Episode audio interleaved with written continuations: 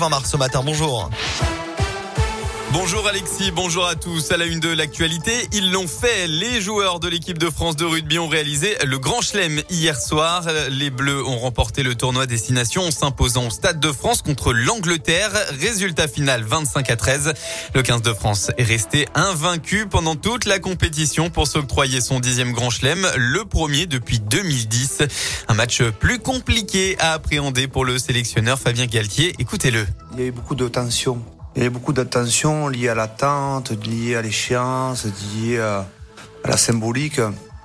C'est quelque chose qu'on n'avait pas vécu encore en fait. Euh, on n'avait pas vécu ce type de match fermé, euh, avec beaucoup justement de, d'enjeux sur chaque phase, sur des décisions qui chaque fois pouvaient euh, inverser le cours de la rencontre. Donc pour notre équipe et pour nous, c'est, une expérience, c'est une première expérience incroyable, incroyable, qui va nous faire grandir encore. Hein. Mm.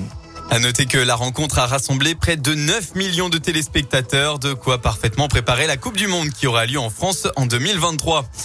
À Lyon, hier soir, quatre jeunes âgés de 15 à 17 ans ont été blessés vers 22 heures après une série de coups de feu dans le quartier de la Duchère. Trois d'entre eux ont été blessés par balle, dont un au ventre. Le quatrième par des éclats de verre ont indiqué les pompiers. Mais selon une source policière, seul un jeune de 16 ans aurait été touché par un tir d'arme à feu. Il serait d'ailleurs grièvement blessé. On ne connaît pour l'instant pas les circonstances de ces coups de feu. Et puis nouvelle mobilisation en soutien à l'Ukraine. Aujourd'hui, les manifestants sont conviés sur la place Bellecour de Lyon à 16h. En parallèle, la Russie a affirmé pour le deuxième jour consécutif avoir utilisé des missiles hypersoniques en Ukraine, cette fois pour détruire une réserve de carburant de l'armée. Des informations actuellement invérifiables.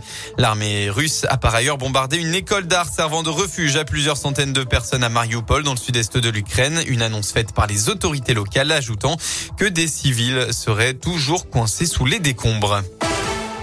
Les sports en foot, suite et fin de la 29e journée de Ligue 1. Aujourd'hui, l'OL est en déplacement sur la pelouse du stade de Reims. Ce sera à 17h05. Romain Fèvre ne figure pas dans le groupe à cause d'une gêne musculaire.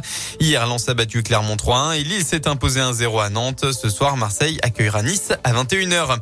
En basket, l'heure de se relancer. 23e journée du championnat élite. L'Asvel n'est pas dans une très bonne période et reste sur 5 défaites d'affilée, toutes compétitions confondues.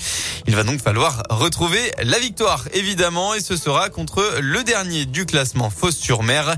Coup d'envoi de la rencontre à 17h. Voilà pour l'essentiel de l'actualité. Un petit mot de la météo dans le Rhône. Eh bien, si les éclaircies ont dominé euh, ce matin, les nuages se sont vite imposés. Au final, on devrait tout de même retrouver un peu le soleil par intermittence cet après-midi. Côté Mercure, vous aurez au maximum de votre journée entre 13 et 15 degrés.